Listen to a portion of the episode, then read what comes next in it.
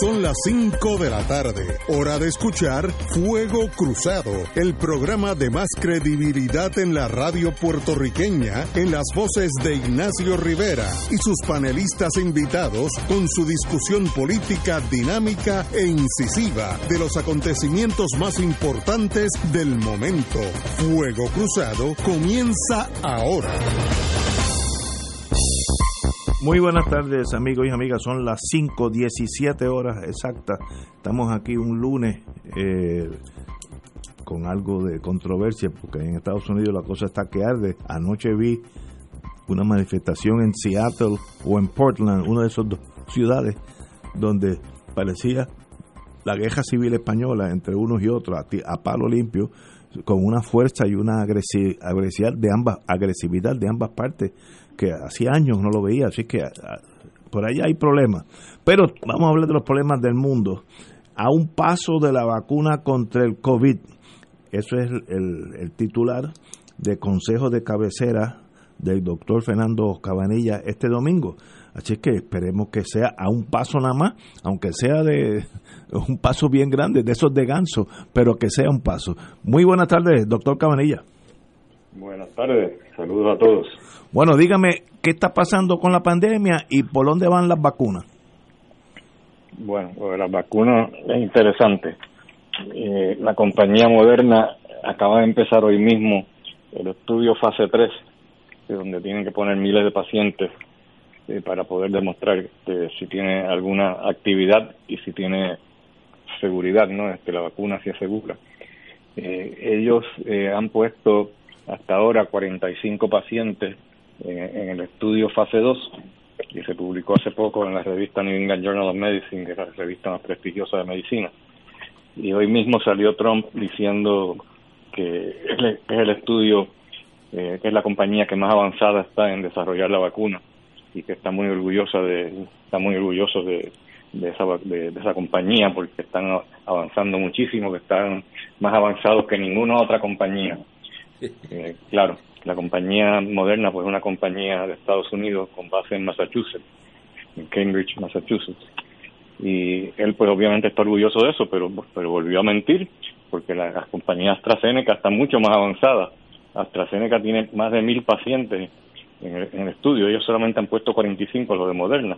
O sea que volvió a mentirle al público, pero ya eso es costumbre, así que no debiera llamarnos tanto la atención pero no hay duda que las cosas van bien, está, como yo puse en mi columna el domingo, pues las cosas van avanzando. Eh, las dos compañías eh, son buenas compañías. La compañía moderna está sufriendo un, un problema ahora mismo con, con, una demanda que le pusieron, eh, porque le ganaron la demanda, porque alegan que esa vacuna está usando una tecnología que no es que, no, que ellos nunca se la licenciaron directamente a, Moderna y es una compañía pequeñita que tenía la, la, patente para eso y, le ganaron la, demanda, así que están teniendo ese problemita. Las acciones se desplomaron, como bajaron como un 10%.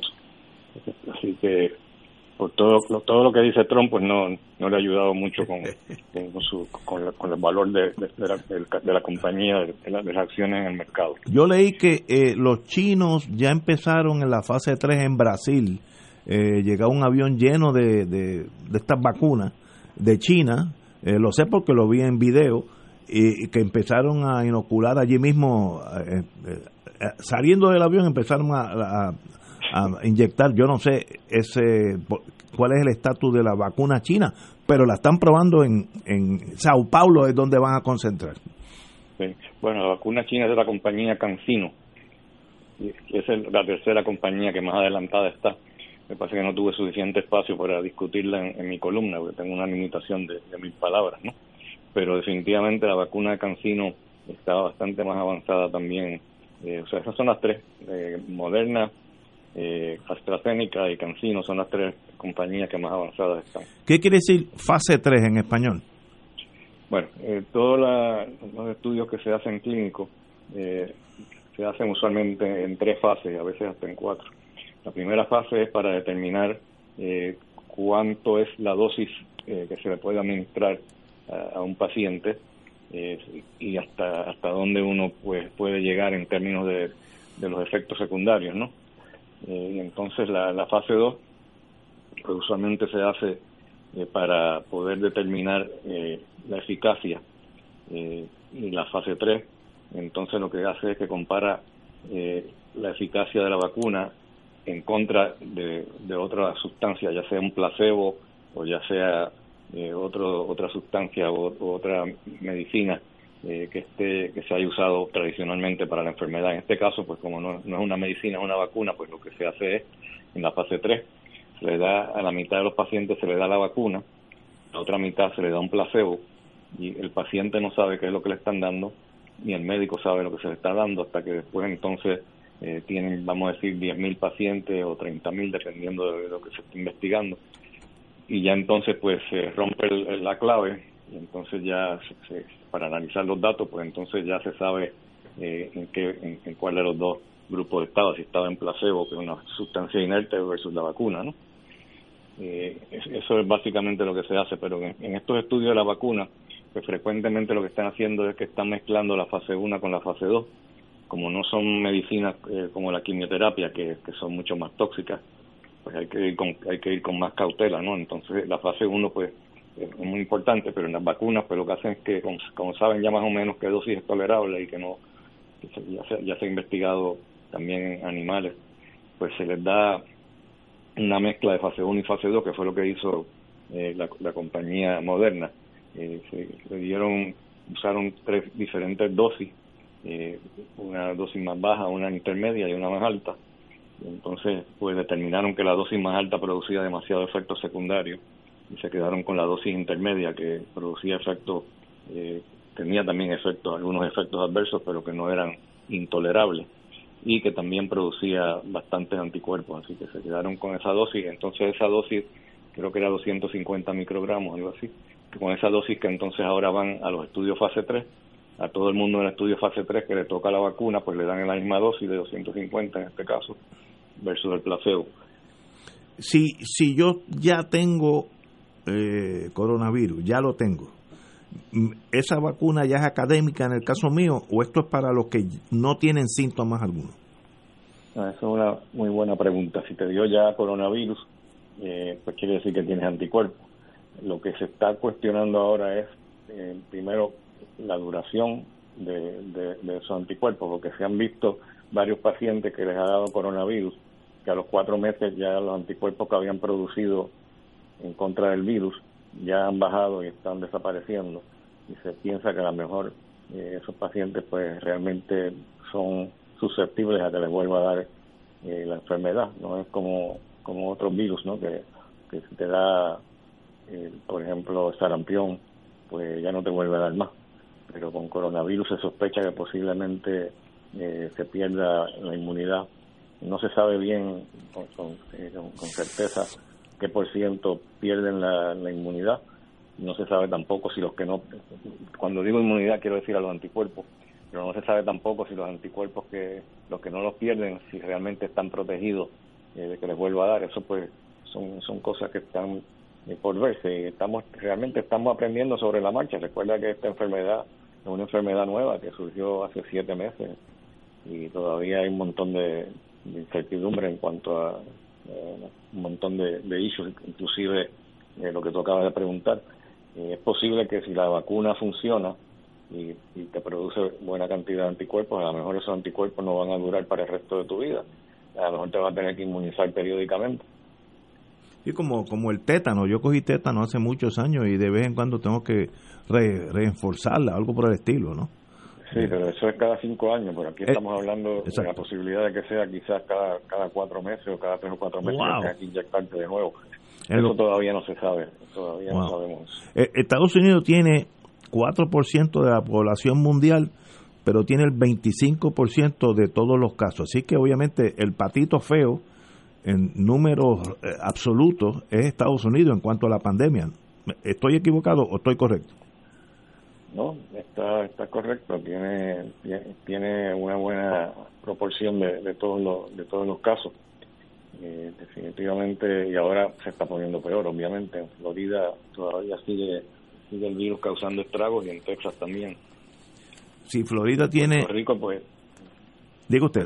No, Florida eh, estaba supuesto, la teoría al principio era que el, el calor mataba el virus, obviamente eso es embuste, porque Florida en, en verano es más caluroso que aquí y tiene una super pandemia allá, ¿no?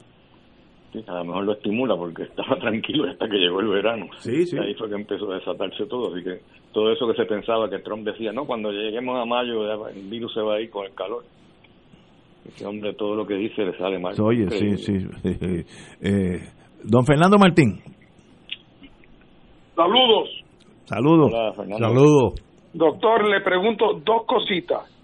La primera, una evaluación, aunque sea general, de por dónde andan las tendencias aquí en Puerto Rico en los últimos días, que me da la impresión de que la cosa se anda complicando.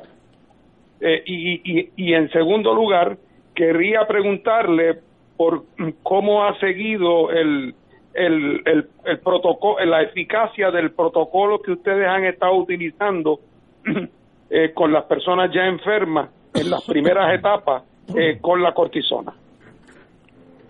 Pues te voy a decir, hasta ahora estamos ingresando muchos pacientes últimamente con, la, con, el resurgimiento de, de, la epidemia en Puerto Rico.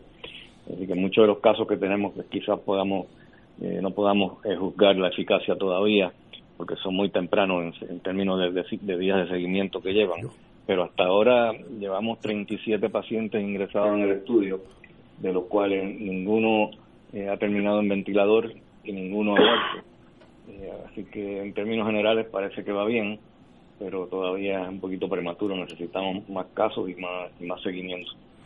En cuanto a la pregunta que hiciste de, cómo están los casos en Puerto Rico, pues puedo decir que parece que hay algunos indicios que quizás está empezando a bajar. Déjame leerte aquí los que tengo. Eh, hace tres días, hace cuatro días atrás, habían 218 casos. Hace tres días atrás eh, subió a 244. Pero Ayer se reportaron 192, o sea que bajó de 244 a 192 y hoy 179. Esos son los casos eh, que están confirmados por pruebas moleculares. Pero por otro lado tenemos los casos que están eh, comprobados eh, por pruebas rápidas, ¿no? La prueba serológica, que muchas veces te puede dar un falso positivo, no es tan tan, tan buena como la como la prueba molecular que tiene mucho menos falsos positivos. La prueba molecular tiene el problema contrario, tiene más falsos negativos eh, que las pruebas serológicas, pero de todas formas te voy a, leer los números eh, de las pruebas serológicas. Tenía eh, hace dos días atrás 294 casos comprobados por, por pruebas rápidas, después subió a 378 y hoy bajó a, a 99. Así que no estoy seguro si es que estamos ya empezando a ver el efecto de de las nuevas restricciones que, puso la gobernadora en cuanto a las barras, etcétera, que quizás es un poquito prematuro para verlo, pero es posible, porque recuerden que este virus, el promedio que tiene de, periodo de, de, incubación es cuatro a cinco días, así que uno esperaría que ya a, los cinco días pues uno podría empezar a ver algo, pero usualmente eh, estas restricciones cuando se, cuando tienen el impacto más grande 12 días después, así que es posible que estemos empezando a ver algo ya, pero vamos, hay que, hay que esperar un poquito más de tiempo. Eh, lo bueno también es que, que a pesar de, todos esos casos que han habido, como he dicho anteriormente, eh, no le está poniendo eh, tanto estrés a, las camas de hospital. sigue siendo interesante eso que he mencionado anteriormente. hay, por ejemplo, el porciento de ocupación de camas hace tres días atrás fue 61%, ayer fue 57% y hoy 54%. Y está, eso está disminuyendo también, a pesar de que se han admitido un montón de casos. Eso es lo que, lo, que es interesante, ¿no? Yo creo que, como dije anteriormente, yo creo que es que los pacientes que tienen otras condiciones que no tienen que ver nada con coronavirus no están acudiendo al hospital y esas camas pues se están liberando. Entonces, en términos de los pacientes en intensivo, pues la ocupación de intensivo eh, se ha mantenido más o menos estable. Por ejemplo, eh, ha, estado fluctuando en los últimos cinco días entre 60 a 57%. Ayer estuvo en 55%, hoy 57%, pero quiere decir que hay suficientes camas de intensivo en la isla que no estamos eh, realmente eh, en borde de, de, de, que de estar desbordado. Muy bien, gracias, doctor. Okay. Doctor Catalán.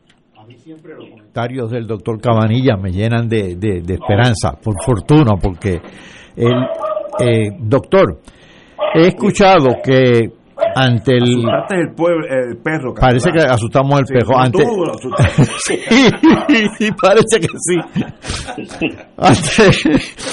Ante, ante, el incremento de los casos y demás eh, algunos de los de los miembros del, del Consejo Médico Task Force Médico como le llaman y otras personas también han este estado planteando que se debe eh, ser más estricto no únicamente con los confinamientos, sino también con, el cierre comercial. Entonces sobre eso hay una polémica. Yo sé que quizás esta pregunta es un tanto injusta y, la hago de manera abierta. ¿Qué, qué, tú opinas sobre este particular? Bueno, yo creo que yo escribí el otro día en una columna, creo que fue la, la de ayer, no la de la semana anterior, que esto es como caminar en una cuerda floja, ¿no? Hay que, hay que tener un ejercicio de equilibrio extraordinario. Si te caes de la cuerda floja para el lado izquierdo, te, te mueres de, de, COVID. Si te caes para el lado derecho, te mueres de hambre. Eh, porque obviamente si cerramos por completo el comercio, pues esto va, va a ser una crisis mucho mayor de la que tenemos ahora. Todavía estamos sobreviviendo, pero realmente si cerramos por completo, pues no hay duda que eso va a mejorar el problema del van a bajar los casos, pero entonces la gente va a pasar hambre. Así que eso es, muy difícil, es una situación sumamente difícil. Yo creo que hay que tratar de irse más o menos por la por el medio, ¿no? En otras palabras, eh, tratar de cerrar algo, eh, cerrar los comercios que, que, pensemos o que tengamos información de que pueden estar causando y contribuyendo de una forma importante a la epidemia pero no cerrar por completo. Eh, pregunta, ¿usted tienen pacientes que hayan venido de Estados Unidos vía el aeropuerto y terminan en el auxilio mutuo? Bueno, yo todavía no he visto uno de esos. El problema es, Ignacio, que, que no necesariamente esos pacientes se están enfermando y yendo a los hospitales. Pues fíjate que lo que están viniendo ahora de turistas son usualmente muchachos jóvenes, entre 20 a 30 años, y eso cuando se enferman no, no van al hospital porque la mayor parte de las veces lo que les da es como si fuera un catarrito y no, no, se, no se enteran que tiene coronavirus. Pero el peligro no es ese, el peligro Vente, vea, ayudo más. O sea, no, es que vayan al hospital, el peligro es que contagien a nosotros. Veo, veo, veo. Ok, el que puede ser que ese joven que llegue me contamine a mí, que no estoy necesariamente en la lista de los jovencitos se van a las barras y eso, aunque ya menos mal las barras las cerraron, yo creo que eso es un golpe, un golpe probablemente ayudará. Un golpe social tremendo.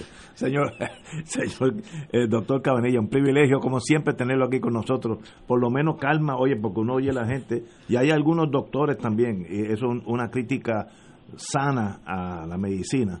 Los doctores están supuestos a dar su veredicto como, como sea pero suave, tampoco es que asustan a uno, uno que no sabe nada de medicina, oye a alguien, y, algunos parece que la mitad de nosotros no va a estar vivo para las elecciones, algo así, así que suave, por eso Pero no estoy tratando de, minimizar la, situación, porque no hay duda que, esto está eh, seria la cosa, o sea que estamos viendo cantidad de pacientes en el hospital, tenemos eh, muchos pacientes hospitalizados en el auxilio mutuo pero lo que digo es que todavía no ha llegado a la, a la crisis en que, se acaben los ventiladores, que se acaben los cuartos de intensivo.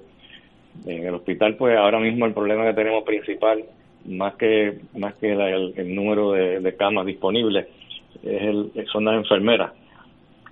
estamos teniendo eh, problemas con se nos están ausentando mucho las enfermeras, por qué razón, pues no sé, pero ese es el, el, problema principal que están viendo yo creo que en, varios sitios. me imagino que es cansancio también porque ustedes yo creo que sí es que no es fácil no es fácil Ignacio, bregar con esos pacientes eso es un estrés horrible y yo no, no, no las critico. Eh, doctor y otra pregunta el eh, en, tu caso al menos, en, la experiencia que tú tienes en el hospital donde tú trabajas, en el auxilio mutuo, este, el, el grueso de los, de los pacientes, ¿son de qué edad? ¿Son jóvenes o personas mayores? Al principio eran personas mayores, usualmente en los 50, 60. Ahora pues estamos viendo pacientes más jóvenes también no tanto como 20 a 30, pero estamos viendo más pacientes ahí también entre 30 a 40 años, más, más que lo que veíamos antes. ¡Wow! Eso es perturbante. Lo, que significa que está aumentando quizás el contagio en personas jóvenes, y inicialmente como que era en personas mayores. Exacto, eso, eso es lo que está pasando en Estados Unidos también. Y la razón yo creo que es que los muchachos jóvenes, pues como saben que no les da muy fuerte, pues no, no se lo toman en serio y siguen por ahí, como dicen ellos, jangueando y entonces contaminándose uno de los otros. En Estados Unidos han llegado al, absurdo eh, tan ridículo que hacen fiestas eh, de COVID, que cuando hay algún amigo que tiene COVID, pues se juntan todos, hacen una fiesta, van viejo 12, hacen un, un par y entonces a ver quién, entonces empiezan a apostar a ver quién se le va a pegar primero. Oye, pues esos son buenos candidatos para suicidio, ¿sabes? eso, como casi nunca se mueren. Eso yo le he estado diciendo a Ignacio, que por joven no se sienta tan seguro. Fernando, un privilegio, doctor Cabanilla, un privilegio tenerlo aquí, como todos los lunes y viernes. Un privilegio. Señores, tenemos aquí una pausa, amigos. Fuego Cruzado está contigo en todo Puerto Rico. El ingeniero Jesús Tuto Gómez ha ido a morar con el Señor la gran familia de Oro 92.5 FM, Radio Paz 810 AM y el Canal 13 nos unimos a la pena que embarga a su familia y muy en especial a su hijo, el compañero ingeniero Alfred Gómez. Concédele, Señor, descanso eterno y que brille para él la luz perpetua. Que descanse en paz el ingeniero Jesús Tuto Gómez. El licenciado Ricardo Pascual cuenta con 29 años de abogado en la práctica civil de daños y perjuicios, caídas, accidentes, accidentes de tránsito y otros. El licenciado ofrece consultas gratis, incluso si no puede llegar a la oficina, vamos a su residencia. Si usted, un familiar o una amistad ha sufrido un accidente, llame para cita y consulta al 787-510-4883, 510-4883. La oficina del licenciado Pascual está en el Centro Internacional de Mercadeo, carretera 165, Torre 1, oficina 210 en Guaynabo, frente a la cárcel federal. Recuerde, llame para orientarle y ayudarle al 787-510-4883, 510-4883. En Oro 92.5 FM, Radio Paz 810 y el Canal 13 estamos trabajando a tono con la emergencia que en estos momentos está viviendo Puerto Rico. Estamos ofreciendo nuestros servicios al máximo con el personal disponible según nos permitan las circunstancias. Si tiene un mensaje para ofrecer a sus asociados, clientes o personal, solo tiene que llamar al 787-349-7949, 787-552-0825 y nuestros empleados le comunicarán al personal de ventas para atender su necesidad. A nuestros clientes estén en comunicación con su ejecutivo o ejecutiva de ventas que continúan ofreciendo sus servicios como de costumbre. Recuerden los teléfonos 787-349-7949 y 787-552-0825. Y ahora continúa Fuego Cruzado. Amigos y amigas, eh, no sé si esto es bueno o malo, yo creo que Fernando Martín nos puede decir, porque tiene más experiencia con esto que nosotros, pero la pandemia impide una encuesta que siempre hace el Nuevo Día en torno a las primarias, a las elecciones, y han tomado la decisión, yo creo que muy correctamente, de para que evitar que estos muchachos y muchachas que van por los, todos los lados, que llaman a todos los lados, van casa a casa, no tengan contacto con el coronavirus, pues este año no va a haber esta encuesta del nuevo día, que todo el mundo la sigue bastante de cerca. ¿Qué tú crees, Fernando? ¿Es bueno, malo o es incoloro? Bueno, yo me imagino que en la medida en que la encuesta esté bien hecha, puede ser útil para aquellos que están tomando decisiones en la eh, eh, en la dirección de la campaña. Para ver por dónde van. Exacto. Y bueno, y, y qué sé yo, para usar un ejemplo tonto, Eh, si veo que, este, que mi candidato está muy fuerte con las mujeres, pero muy flojo con los varones, pues entonces trato de hacer que mis anuncios un poco también se dirijan al voto femenino, para usar un ejemplo flojo. Pero para el público en general, esas encuestas no tienen mayor valor. Primero porque la gente tiene mucha suspicacia. Y en segundo lugar porque en la medida en que influyen sobre el comportamiento de algunos, es una influencia realmente ilegítima, indebida, porque todo lo que hace es que crea una sensación. Y hay siempre un, un electorado que le gusta ir a la más cargada y por lo tanto pues si la encuesta favorece a A sobre B pues eso puede ayudar a A. Pero eso es en la mente de la gente en la realidad en ausencia de una encuesta el público tiene los mismos elementos de juicio objetivo que ha tenido siempre. Eh, así es que no es una pérdida para, para, para nuestra cultura política, ni es una pérdida para el interés público, es solamente que los que dirigen las respectivas campañas, particularmente de cara a la primaria, que es una cosa que ya la tenemos encima, eh, le, le, quita un pequeño instrumento, eh, aunque otra vez, a, a, a, menos de dos semanas de la primaria, Em, tengo yo la impresión de que cualquier utilidad que pudiera tener para los candidatos es académica. Muy bueno. Catalán. Bueno, la encuesta la suspendieron y la primaria ha estado en precario. Eh, primero porque por la pandemia y toda esta situación, pero además por la falta de preparación de la Comisión Estatal de Elecciones en esto en este nuevo orden electoral instituido recientemente por la Asamblea Legislativa y la firma de la gobernadora. Ahora bien, faltan muy pocos días, como dice Fernando, para la primaria. De hecho, el, el voto adelantado es, dentro de tres o cuatro días. El voto adelantado. Ahora bien, en, en, la campaña de la primaria, ahí me, está, me, llama la atención que en el caso del Partido Nuevo Progresista, eh, los dos candidatos, la gobernadora eh, Wanda Vázquez y el otro candidato, el licenciado Pedro Pierluisi, ya están usando realmente eh, artillería pesada. Mientras que en el Partido Popular los tres candidatos se están disparando con fulminantes. Ahí yo no he visto mayores disparos, que yo sepa, que yo haya visto. No, no, eh, está correcto. Pero he visto mucho una, una gran intensidad en, la, en las primarias del PNP. ¿Qué va, ¿Cuál va a ser el resultado de eso? Pues es muy difícil decirlo, pero obviamente las heridas en el PNP van a ser difíciles de sanar. En el Partido Popular, no sé, en el Partido Popular hay este, inclusive diferencias ideológicas si uno compara, pues digamos, a Carmen Yulín con, con los otros dos candidatos, particularmente con Batia. Eh, ¿Cuán reales son esas diferencias ideológicas? Pues eso es harina de otro costal, pero eh, las han expuesto de una manera u otra a lo largo de sus cajeras políticas. Pues ya veremos, Ignacio, qué tal resulta este este fuego cruzado entre los candidatos de, dos partidos. Están a palo limpio en el PNP, eh, de eso no hay duda. Ahora, yo discrepo de ti, yo creo que el PNP, y, entonces tomo como base a mí, mi persona, que es irrelevante para hacer una encuesta, pero me ocurre una encuesta de uno yo tengo un candidato. Voy a votar el domingo. Voto, gano o pierdo. Ahora, el lunes soy del partido. No sé que gana eh, Pierluisi o gana Batia, eh, o va, perdona, o va, gana la gobernadora. Uno de esos dos es el único instrumento que yo tengo para llegar a las elecciones.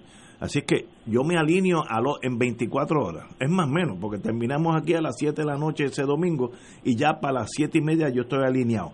Yo soy representativo de ese cuerpo. Eso no, no lo puedo contestar. No, no, no sé. Pero en mi persona es eso. Una vez que gane el que sea, ahí el enemigo entonces es el Partido Popular.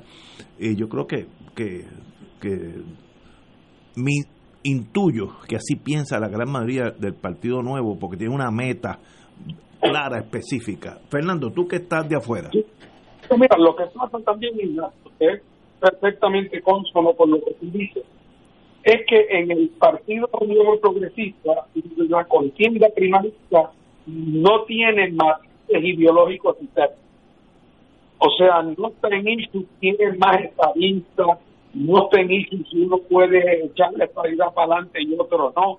O sea, están en cuestión otras cosas que tienen que ver con la maquinaria del partido, con, la, con las cadenas de parientes y polientes, es decir, con las tribus internas que se van a beneficiar si gana uno versus si gana otro, que están alineados con Ciudadanos versus los que están alineados con PNC. Pero en última instancia, ambos, cualquiera que gane es estadista, y para un PNC de la calle, aunque no haya ganado su candidato preferido internamente, cualquiera es mejor que cualquiera. Eh, y esto eh, es de esa forma, no meramente porque lo hagamos el análisis, es que así ha sido. El PNP tiene un historial de peleas internas, algunas de ellas muy agrias. Yo recuerdo cuando se recibió como un cáncer, uno de los contingentes de el Ajá, parece que el compañero se fue de la línea. No sé si sabotaje del Partido Rojo, eh, ya que está hablando de los azules, pero o, o de este, pero pero anyway, si puede, eh, bueno, eh, todavía usted tiene varias varios temas que cubrir, así que por favor comuníquete con nosotros nuevamente. Eh, aquí hay una, está, está llegando ahora, mismo de Florida, incrementan las hospitalizaciones infantiles en Florida por el, por el, por el, Así que esto era lo que estábamos todas las teorías todas las teorías se han ido al piso que el, el, bueno yo solo oí el presidente que cuando llegara el verano eso se iba y segundo que eso aplicaba solamente a las personas de mayor edad pues parece que el, el COVID tiene este, mala sangre y está cubriendo todo. Fíjate, el, doctor Cabanilla dijo algo que me afecta a mí para la primaria. Él dijo, hablando de su mundo médico, que las camas en el hospital, el del auxilio mutuo, han bajado porque mucha gente que tuviera otras cosas, vamos a decir que yo tengo una cirugía electiva, que quiero alargarme la nariz o bajarme la nariz o lo que sea, pues yo puedo esperar dos o tres meses porque eso es electivo, eso puede esperar. Me tengo que chequear el, la sangre, pues lo dejo para la semana que viene. Eh, porque temo que si voy allí pudiera contaminarme. Eso mismo no pasará en las primarias, donde, por ejemplo, yo, a mi edad, 377 años vividos y coleados, llego allí en mi carro, tranquilo, y veo un tumulto de gente haciendo línea yo tendré la valentía de apearme y hacer esa fila.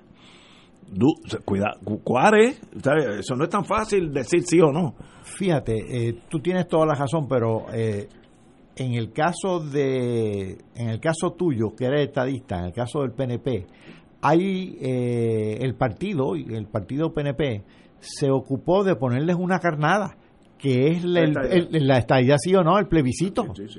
y eso no hay duda que para el elector este estadista, pues resulta muy atractivo, sin lugar a dudas. Y eso pues tiene que ver con el factor eh, ideológico eh, a que hacía referencia eh, Fernando. Creo que tiene mucha razón, pero ya ese domingo cuando estemos aquí, ese domingo vamos a estar aquí de 3 a 7. Este, y como yo siempre digo a los amigos, si quieren los números finales, ya yo los tengo, pero se lo puedo decir en privado. Eso es una, obviamente un chiste mío, no vaya a pensar que yo tengo los números finales ya de la. Pero, pero, eh, anyway, vamos a una pausa. Seguimos. Ah, ok, muy bien. Sí, pero, perdóname, Ignacio. Fernando, ok, volviste. Sí, volví. No, pude terminar porque se me interrumpió la llamada. Pero, pero te estaba diciendo que en el caso del Partido Popular parte del problema es que no se percibe como cerrada. Se ve a Batia ganando y Batia después de todo tampoco es un candidato que pudiéramos decir que es electrificante. Eh, ¿Verdad? O sea, eh, eh, Batia, Batia no, no es fácil, no es fácil para levantar entusiasmo. y entonces, pues Carmen Yulín es obvio que está corriendo esta carrera, pero únicamente pro forma. Ella, yo creo, yo no he hablado de esto nunca con ella, yo creo que ella ve su carrera política en Estados Unidos. Yo, yo también. Y su cabeza está puesta allá. Eh, y, y la mejor prueba de esto es cómo le dio la espalda a San Juan, una persona que es políticamente sensible, que, que en, su, en, su, en su sano juicio no hubiera abandonado la ciudad como la ha abandonado. Y, y, y así es que yo creo que ella está realmente haciendo un ejercicio pro forma para dar la impresión de que se, cuando se vaya de Puerto Rico, de que se fue después de dar una batalla. Pero yo que pasa es que el secreto entre, a voces es que es una batalla que está perdida eh, desde el principio. Y la candidatura del alcalde de Isabela, bueno, pues tiene la virtud de la novedad, pero ninguna otra. Así que Batia ¿Tú lo ves como el candidato primario en el Partido Popular? Sí, por eliminación, pero es, pero es una cosa, es como una especie de candidato. Y, eh, eh, eh, lo, ¿Te acuerdas de aquella mesa de los electores inscritos a mano? Ajá. Esto es como una especie de candidato inscrito a mano. O sea, una persona que no, no, no entusiasma su base y que sus compromisos de política pública son de derecha que nunca ha entendido el tema del estatus y que tiene un, su, su fiebre colonialista es muy alta. Eh, así es que realmente es un, es un candidato como por eliminación, por confiscación.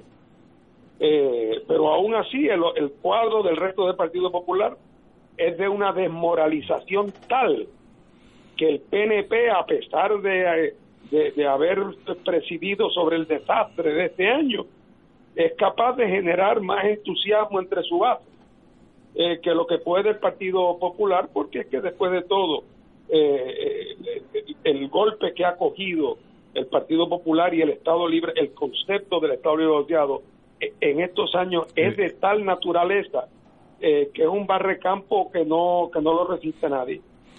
Muy bien. volviendo a la pandemia por, por un segundo, en Nueva York que era el centro de la pandemia, yo creo que tienen la ventaja de un gobernador Cuomo que sabe lo que está haciendo. Ayer reabrieron dos íconos en Nueva York, el Empire State Building y la Estatua de la Libertad. Ya pueden recibir visitantes con las normas de cautela como siempre, pero ya, ya vemos a Nueva York eh, comenzando a la normalización de, su ciudad. Eh, así es que, y por ahí fue donde empezó todo en gran escala eh, aunque eso empezó, mejor dicho, en Seattle, por allá en la casa de los unos ancianos, y, y el compañero eh, Fernando Martín, si por favor llámenos de nuevo. Bueno, vamos, tenemos unos minutos, sí, tenemos minutos, tenemos siete minutos. Hay una palabra que le, cuando llegué aquí, lo primero que le hice, le pregunté al doctor en economía, que ese es el mundo, Francisco Catalá, la palabra es latente una estanflación. Yo pensaba que está mal escrita. Estanflación en la isla. Lo primero que hice cuando él llegó aquí, ¿qué quiere decir eso en español? Y, y como sé que algunos de ustedes, aunque, leyeron la, la parte de prensa muy bien escrito, pues tienen dudas. Para, para eso es que estamos aquí. Doctor Catalá, ¿qué es estanflación? Bueno, en buen inglés realmente es stagflation. De stagnation es una combinación de stagnation, es decir, una contracción económica, y de inflación, una espiral en precios ascendente. Eh, generalmente no se dice estanflación, se dice en español reflación, refiriéndose a recesión económica, es decir, desempleo, contracción de la actividad económica, e inflación a la misma vez eso crea una gran, un gran problema para la política económica porque, por cierto, estas palabras se acuñaron para allá, para la década del 60, cuando la guerra de Vietnam, eh, que hubo en Estados Unidos, se dio en Estados Unidos y en otras partes, pero en Estados Unidos en particular, en parte provocado por el fenómeno de la guerra, un fenómeno de inflación conjuntamente con cierta contracción económica. Eh, el problema eh, de la política económica que crea es que los, los instrumentos de política económica para combatir la inflación y para combatir la recesión son distintos. Y si coinciden, pues tenemos un problema. Ejemplo. Dame un ejemplo. Ejemplo. Si hay recesión económica, que es que la economía está media vaga. Ahí es donde estamos nosotros. Exacto. Pues ¿qué pasa? Tú puedes aumentar el gasto público si tiene fondos, como Estados Unidos está haciendo, aumentar el gasto público y eso le da poder de compra a la gente para activar la actividad productiva, actividad productiva que entonces también ayuda a combatir el desempleo. La otra posibilidad es reducir las contribuciones a los individuos para que estos tengan más sobrante de, de su sueldo y puedan gastar más y generen más demanda y en consecuencia más producción, en consecuencia más empleo. Pero ¿qué sucede? Si la recesión coincide con la inflación, lo que utilices para combatir la recesión te estimula la inflación o viceversa, los instrumentos que utilices para combatir la inflación te estimula la recesión. Eh, yo, claro, eh, hay unos sesgos ideológicos en esto. Yo siempre le doy prioridad a combatir el desempleo y la recesión los bancos monetarios, sobre todo los bancos centrales, en particular el sistema de Reserva Federal de Estados Unidos, siempre se orientan a, combatir más la inflación que la recesión. Siempre están preocupados por la estabilidad de los precios. La estabilidad macroeconómica definida eminentemente en función de estabilidad de precios. Así que esa esa ambivalencia que crea la coincidencia de la recesión con la inflación, pues resulta bastante eh, dañina. ¿Por qué puede haber aquí una, una coincidencia en Puerto Rico? Bueno, fíjate que la pandemia ha provocado cierres comerciales, provoca escasez. Los acondicionadores de aire, para citarte un ejemplo, han aumentado de precio, porque hay demanda por acondicionadores de aire, sobre todo por el calor que hace. Así que esa, esa esa coincidencia de recesión e inflación eh, es más común de lo que creemos.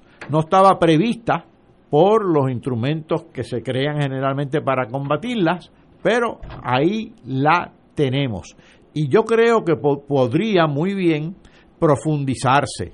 Se puede profundizar porque estamos viviendo momentos de, de relativo estancamiento económico, los ejes comerciales se traducen en estancamiento económico, pero por otro lado la gente tiene urgencias y necesidades, llegan fondos federales que también aumentan la demanda, así que esa coincidencia de una base productiva debilitada, erosionada y una una urgencia de satisfacer una serie de necesidades que son inaplazables, crean también estos fenómenos de distorsión en precios. Y la estanflación es peor que una depresión. Bueno, por lo menos ya una, una depresión puede ser mucho más profunda. Ahora, sé, si es una depresión o una, o una inflación, por lo, por lo menos no existe esa ambivalencia en la ejecución de los instrumentos políticos para combatirla. No hay esa contradicción de que si combates la inflación genera recesión o si combates la recesión eh, insuflas ánimo en el incremento de los precios. La estanflación es, por ejemplo, que yo voy a tener menos dinero disponible, pero los precios de las cosas es más alto. Exactamente. La, electricidad, el carbón, el petróleo, todo eso me sube, pero yo sigo con menguando mis ingresos. Exactamente. El peor de los dos mundos, son dos polos que van jalando en dirección contraria. Fíjate que una recesión si provoca desempleo, eh, esos desempleados tienen menos poder de compra, eso provoca reducción en la actividad productiva. Pero esa reducción en la actividad productiva puede también traducirse en una gran escasez que logre aumentar el precio de lo poco que se produce. Entonces vas a tener desempleo e inflación de precios a la misma vez. Don Fernando Martín. Bueno, eh, perdóname, es que, es que se, se, cortó ahorita la conversación y estuve fuera como tres minutos. Sí, sí, pero... ¿Qué pregunta le hiciste a No te, no te preocupes, Fernando, que eso te lo descontamos del extraordinario sueldo que te paga Fuego Cruzado. A, fin de mes ves eso. No, es que estábamos él tratando de explicar un término económico que yo en mi vida lo había oído, estanflación. Eh, stagflation. sí, stagflation que es el peor de los dos mundos, menos ingresos y los precios más caros, que es... No, no, eh, eh, estás equivocado. El, peor de los dos mundos es el Estado Libre Asociado. el segundo peor es stagflation. Muy bien. Este, y, y, que... Oye, por cierto, que, ante, que el día sábado, el 25 de julio, pasó sin pena ni gloria. ¿Verdad? Como pasan las cosas, me yo me acuerdo antes que habían hasta paradas militares y cosas y nada, nada. Oye, pero qué justicia poética, ¿verdad? Es que la, eh, la historia te alcanza. Porque además la mala fe con que se escogió por parte del régimen popular esa fecha como la fecha de la constitución para tapar que el 25 de julio era el día de la invasión eh, o sea que, que eh, eh, como dicen en inglés, it could not have happened to a nicer guy. ¿Te das cuenta? Porque realmente la, la, la mezquindad y, y, y, y la infamia de tratar de tapar para beneficio de los americanos el día de la invasión, que por cierto es la única vez que en Puerto Rico el gobierno ha sido derrocado por la fuerza es cuando el gobierno que los puertorriqueños eligieron bajo la Carta Autonómica, las tropas americanas lo derrocaron. Así que el único episodio que hemos tenido en nuestra historia de una transición violenta y del ejercicio de la violencia para derrocar un gobierno electo fueron los americanos quienes lo hicieron. Y en esa historia, que como, como se dio el 25 de julio, luego los, de, los, los, los que regenteaban la colonia, para taparle las espaldas a esa realidad, convirtieron el día 25 en un día de celebración. Eh, así es que es, justicia poética que haya pasado al olvido. Tenemos que ir a una pausa, amigos, y regresamos con Crossfire. Fuego Cruzado está contigo en todo Puerto Rico.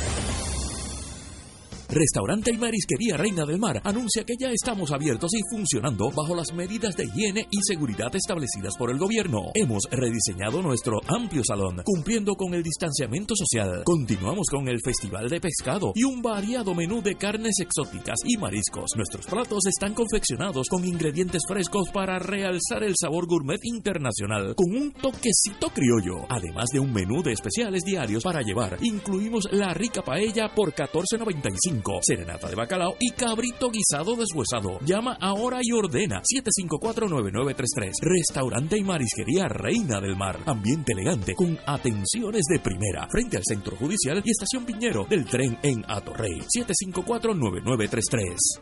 Farmacia San Rafael, la primera farmacia de comunidad especializada desde el 1952, atendida por su segunda y tercera generación. Servicios de lunes a viernes de 8 de la mañana a 6 de la tarde, los sábados hasta las 3 de la tarde, aceptando los planes de Vital y la mayoría de los planes. Envíanos tu receta a farmacia@fsanrafael.com. Fax 721-4165 o llámanos al 724-3333. En Internet, Farmacia San Rafael.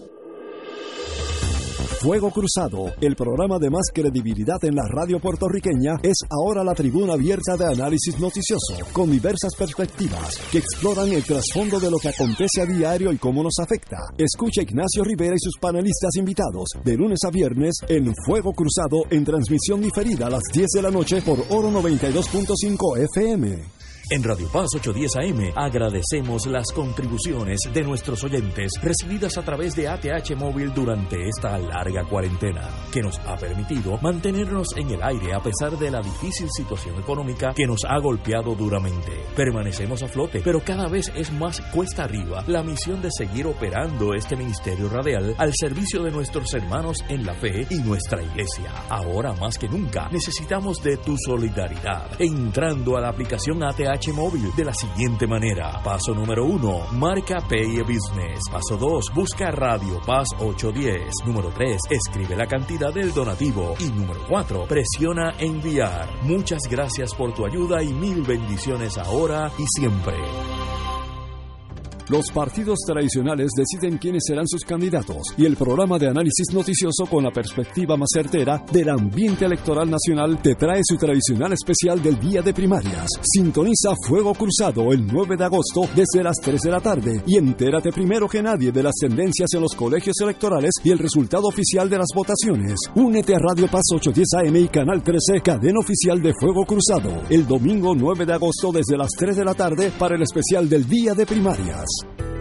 La diócesis de Mayagüez se prepara para celebrar jubilosa la ordenación de su nuevo obispo el primero de agosto, elegido recientemente por su santidad el Papa Francisco. El reverendo Padre Ángel Luis Ríos Matos lleva 35 años ejerciendo su ministerio con devoción dentro de la Iglesia Católica en distintas capacidades para la gloria de nuestro Creador y la Santísima Virgen. La asistencia presencial ha tenido que ser reducida al mínimo por la pandemia y la orden ejecutiva, así que te invitamos a que sintonices el sábado primero de agosto desde las 9 y 30 de la mañana la transmisión en directo por Radio Paz 810 AM y el canal 13, el canal de la familia. La Sultana del Oeste está de fiesta. Y ahora continúa Fuego Cruzado. Health Quality Systems. Tenemos con nosotros ya el amigo, la segunda vez que está con nosotros, Víctor Rosario, instrumentista y técnico de calidad de agua por más de 35 años, experto en contaminación ambiental. Antes que todo, Víctor, muy buenas tardes. Muy buenas tardes. ¿Cómo clasifica usted la calidad de agua que recibe el pueblo de Puerto Rico, em- em- em- empezando por mí, y nosotros tres? Hoy, ¿cómo lo recibimos? Asquerosamente sucia, altamente contaminada, altamente cancerígena. Eh, es el problema más grande que tiene Puerto Rico ahora mismo. No es el COVID, no es estos problemas que estamos viendo, eh, no es el crimen, no son las drogas. La forma más fácil y efectiva de envenenar a un pueblo es con el agua. Antes de María estaba mala. Eh, todas las personas que están recibiendo informes de calidad de agua, eh, no crean lo que está diciendo ahí, y me perdonan, porque yo tengo que ser serio, porque con la salud del pueblo no se juega. Las concentraciones de plomo están bien altas, tenemos eh, los trialometanos, eh, eh, que es lo que está causando tanto cáncer en el país, daños al sistema nervioso central, el Alzheimer ahora mismo es la tercera causa de muerte en el país, es epidémico. Hígado y riñones, amigo mío, es importante que usted sepa que si usted se ama y usted entiende que la prioridad después de la salvación de Dios es la salud, tiene que entender que usted tiene un asesino silencioso que lo va a acabar. Ni usted es Superman, ni su esposa es la Mujer Maravilla, ni sus hijos son Astro Boy. Esto va a tener un efecto en su salud, esté consciente o no en el problema. La gente, el dinerito es para lujo, comodidad, diversión, mejoras al hogar, para que los vecinos vean la casa bonita y la salud que le echamos al carro el mejor aceite y tomamos la peor agua.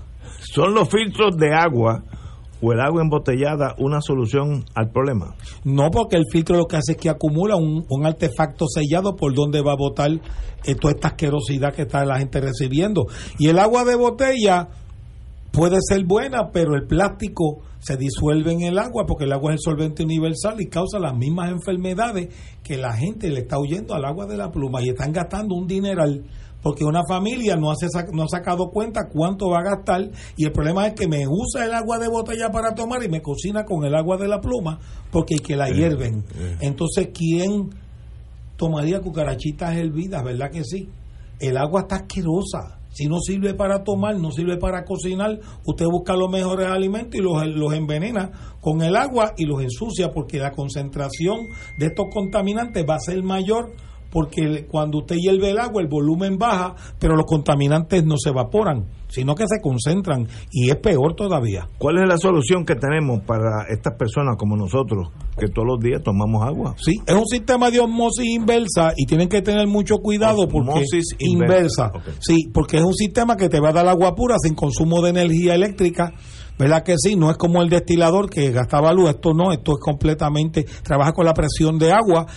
Eh, tenemos el mejor sistema en el mundo, que es la compañía Health Quality System, 60 años en el mercado americano. Health En- Quality System. Sí, y el, y el equipo de nosotros tiene el sello de oro del Water Quality Association. Tenemos una clasificación en el Better Business Bureau o Buenas Prácticas de Negocios de AMAS, compañía libre de deuda, libre de demanda. No tiene una sola querella que no haya sido eh, resuelta a favor del cliente y damos 25 años de garantía por la fábrica en las piezas. O sea que usted compra uno y lo puede poner en el testamento y es completamente económico. Tenemos equipos con paguitos hasta de 59 dólares, que son 2 dólares al día. Y con eso usted puede satisfacer el agua de tomar, de lavarse la boca, porque la gente se cree que se están lavando la boca con el agua de la pluma. Y cuando yo le mido la, la concentración, tiene la misma cantidad de contaminación que el agua del inodoro. O sea, el agua de la pluma y la del inodoro Wow. es la misma. Y quien en su sano juicio se lavaría la boca con el agua del inodoro, cocinaría con el agua del inodoro y haría todos su- sus quehaceres con agua del inodoro. ¿Cómo yo consigo información de Pues ustedes? esto es bien sencillito. Usted va a llamar al 923-1515, 923-1515 y se le va a dar una orientación sin compromiso de comprar nada. Porque es bueno que usted sepa, y se le van a hacer cinco pruebas al agua que usted toma, sea embotellada, filtrada de la pluma y hervida. Vamos a hacer esa pruebita a ver qué usted está tomando y le vamos a dar una solución permanente para siempre que tenga agua pura con mantenimiento mínimo y empiezan en 59 dólares mensuales, que eso lo puede pagar cualquiera. Eh, tenemos también para las primeras 20 personas que cualifiquen la visita, pues le vamos a entregar un purificador de aire personal para el cuarto, para que puedas echar aceite de eucalipto y alcanfol y puedas dormir esas 8 horas que estás durmiendo, respirando aire puro. Y esto es completamente gratis. Lo que tienes que llamar al 923-1515, 923-1515. Todas las personas que cualifiquen la visita reciben su purificador de aire sin compromiso de comprar nada, pero tiene que recibir la visita nuestra para verificar cómo está su agua. Amigos y amigas, Health Quality Systems 923-1515 y allí estará Víctor Rosario, nuestro amigo. Un privilegio tenerte aquí, Víctor. Muchas gracias por la Sabes oportunidad. que se te quiere mucho y bienvenido a Fuego Cruzado. Gracias. Vamos a una pausa, amigo. Fuego Cruzado está contigo en todo Puerto Rico.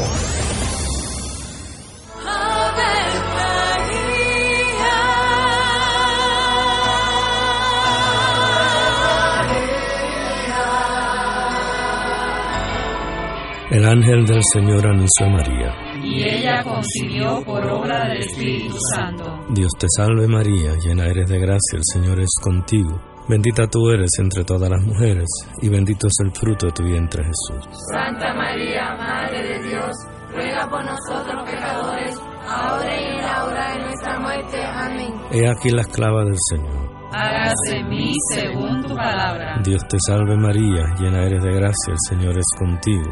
Bendita tú eres entre todas las mujeres, y bendito es el fruto de tu vientre Jesús. Santa María, Madre de Dios, ruega por nosotros pecadores, ahora y en la hora de nuestra muerte. Amén. Y el Verbo se hizo carne. Y habitó entre nosotros. Dios te salve María, llena eres de gracia, el Señor es contigo.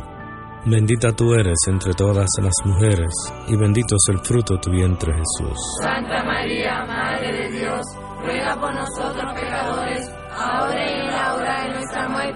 Ruega por nosotros, Santa Madre de Dios. Para que seamos dignos de alcanzar las promesas de nuestro Señor Jesucristo. Oremos. Derrama, Señor, tu gracia sobre nosotros, que por el anuncio del ángel hemos conocido la encarnación de tu Hijo, para que lleguemos por su pasión y su cruz a la gloria de la resurrección, por Jesucristo nuestro Señor. Amén. Gloria al Padre, al Hijo y al Espíritu Santo. Como era un principio, y siempre, los de los. Amén. Ser rotario es dar de sí, con amplitud, sin anhelo de recompensa del cielo, antes de pensar en sí. Mensaje del Club Rotario de Río Piedras. Aquí la llama se enciende cada tarde a las 5 porque escuchas Radio Paz 810 AM, WKBM San Juan y retransmite en diferido WOROFM Corozal San Juan, la Casa de Fuego Cruzado, el programa de más credibilidad en la radio puertorriqueña.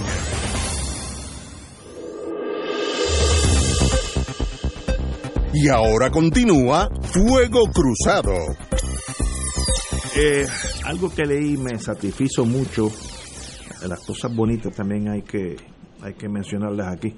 Y es el, el juez nominado al fiscal especial independiente dice que no exigirá el puesto. Hay una entrevista, hay un conflicto que se juramentó que como es en receso y este señor, quien yo postulé hace unos cuantos años, eh, indicó sencillamente que vaya a ocupar la silla eh, como miembro alterno del, del FEI en medio de la controversia que tiene con la Cámara de Representantes. Y cito, repito una, dos y tres veces, es falso de toda falsedad que pretenda o planee presentarme e exigir la, de forma indebida ni de ninguna otra se me acepte en la oficina del FEI. Soy el primero que reconoce que la decisión de la Cámara de Representantes solo se puede retar con éxito o sin él en los tribunales del país.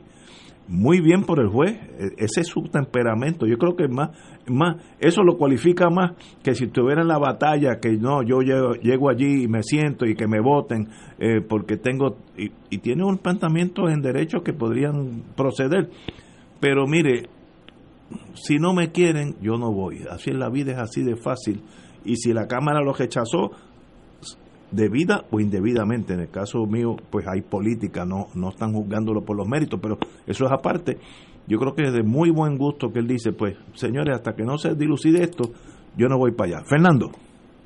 Bueno, mira, poniendo a un lado, por el momento, sobre si hizo bien él o no en aceptar la designación que la gobernadora quería hacerle para que fuera alterno en el FEI, en el mismo momento en que ella sabe que ella ha sido referida está fuerte, al FEI. Está fuerte. Eh, ¿Verdad? De parte Eh, de ella. Depende. Yo como no conozco la relación, si son muy amigos, si es una relación de lealtad, si nunca se han visto antes, yo eso no lo conozco. Pero de todas maneras me par pero pongo a un lado la sabiduría de la decisión de él de aceptar. Aquí no cabe duda de que hay un conflicto en el cual realmente, aunque él jurídicamente podría ser protagonista, por cuanto que él podría mañana llevar un pleito de sentencia declaratoria pidiéndole al tribunal que adjudique si el nombramiento de receso que la gobernadora le hizo es el que prevalece o si debe sentirse que la determinación de la Cámara de, entre comillas, colgarlo, es la que prevalece.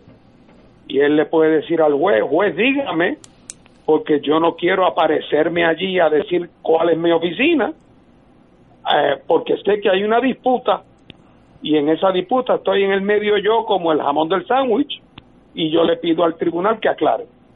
Pero en la realidad, los verdaderos contendientes son la Cámara por un lado y la gobernadora por el otro. Es obvio que esto no va a tener adjudicación final hasta que un tribunal lo resuelva, pero no va a llegar al tribunal hasta que alguien demande. Y la demanda tiene standing tanto la, el, el panel del PEI eh, como tiene la gobernadora, como tiene la Cámara de Representantes. Los tres tienen standing para pedir una sentencia declaratoria. Eh, así es que en algún momento, en los próximos días, veremos si alguien mueve ficha, porque si no, todo se va a quedar en el aire. Yo eh, estoy de acuerdo con tu análisis, pero yo, si fuera el juez, mire, si hay conflicto, yo me quedo en casa, ya yo estoy jubilado de la judicatura, se jubiló honrosamente, y entrar en una pelea de esas películas de vaqueros, de aquellas de blanco y negro, que la gente salía por las ventanas y botellazo y cosas, pues yo creo que le hace daño a, a su trayectoria jurídica. Pero Sí, Ignacio, porque esta, esta posición de alterno estaba vacante sí, desde el año del primer marullo, hace mucho tiempo.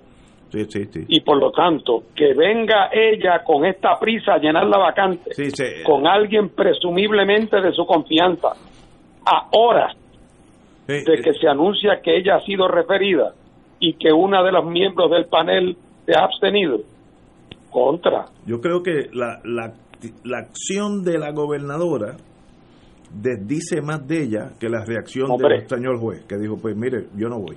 Yo creo que eh, eh, eh, el timing de ella eh, ha sido fatal, fatal en, en este en este asunto. Le hizo daño a este señor juez que tiene mérito para estar ahí, de paso.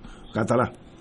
Bueno, más allá de la dimensión legal, como dicen ustedes, la verdad es que la imprudencia política y ética de la gobernadora al nombrar a este miembro eh, alterno del FEI cuando ella ha sido jeferida, eh, eh, me parece que es evidente, esto, esto se cae de la mata, independientemente de cómo se vaya a resolver judicialmente el, el- caso de ese, de ese nominado. El problema es el, el timing, como se dice, timing, el, el- el momento específico que la señora gobernadora jale ese gatillo, da a entender que hay unos intereses de, de primaristas, no, no son ni políticos, de, de primaria, y eso pues no está bien. Oye, tengo aquí un tema que lo leí el domingo.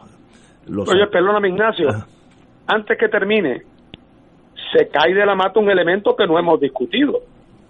La gobernadora pudo haber hecho el nombramiento y enviarlo al Senado y a la Cámara. Seguro. ¿Por qué? Porque están en sesión extraordinaria y ella puede ampliar la convocatoria. Seguro, es muy correcto, Así muy es que, pues, pues, entonces, si hubiera hecho eso, juega con las reglas del juego Exacto. pero aprovecha el tecnicismo de que ella controla la agenda de la extraordinaria para decir que lo nombra como nombramiento de receso para negarle el rol de peso y contrapeso a la Asamblea Legislativa, particularmente en este caso a la Cámara. Muy correcto. Así que hay algo también de mala fe en el comportamiento de la gobernadora. Catalá. Sí, no, no, no. eh, eh, lo que dice Fernando realmente Buen lo que hace es lo que hace es hacer más evidente Así esa esa imprudencia, esa falta de ética, esa, ese oportunismo político de la gobernadora en su defensa, claro está. Estoy totalmente de acuerdo. Eh, tengo, como dije, el domingo leí, creo que fue el domingo. Y, sí, domingo. Y dije esto es para análisis con Fernando Martín. El amigo, y cuando digo amigo lo digo en serio, el amigo José Hernández Mayoral, abogado y, eh, miembro del Estado Libre Asociado, más allá de- del Partido Popular, pero defensor de Lela eh, de, los últimos, yo le llevo Stalingrad Defense, hasta, hasta el último tiro eh, está ahí. Tiene un artículo donde hace una defensa de la maravilla, que tal vez lo fue, del eh, el ELA en el pasado, a que se enfrentó don Luis Muñoz Marín y Antonio Fernó, eh, que tuvieron que negociar, pues, pues, tener, eh, a diferencia de lo que pasó con las Filipinas eh, y Hawái, etcétera, etcétera. Y entonces, voy a citar, como dijo el 25 de julio de 1952, la finalidad del estatus siempre fue para que sirviera que sirviera para crear un pueblo albergado en viviendas que sean pocas de extremo lujo, ninguna de arrabal, con la oportunidad de trabajo honroso y remuneración adecuada para un sereno buen vivir. Eh, dejo la cita. ¿Cuántas veces nos dijo Muñoz Marín que el estatus era para servirle a los puertorriqueños y no a los puertorriqueños para servir al estatus? Eh, continuó. Eh, eh, no, quiero tomar mucho tiempo. El informe del Congreso ah, dice la, los requisitos para la estadidad de, de Hawái, lo que exigieron, en eso está correcto, eh, que son unas medidas que en Puerto Rico no, no cualifican ni una en este momento. Entonces, termina. Entonces, ¿por qué insistir? Ya le, lo dije, porque confundimos el fin con los medios y vivimos enajenados de la realidad. Fernando, usted tiene la palabra. Bueno, mira, la, lo primero, esa, esa parte, que, eso que tú leíste de Muñoz, tan bonito. ¿ah? Todo el mundo con su casa, ninguna lujosa, pero todas adecuadas. Oye, eso se logró. Que, Al contrario. En, en, en adjunta. ¿Ah? En adjunta no hay no hay ni, ni de la ni de la ni de la lujosa. Oye, pero mira, ese artículo para mí es una cosa penosa.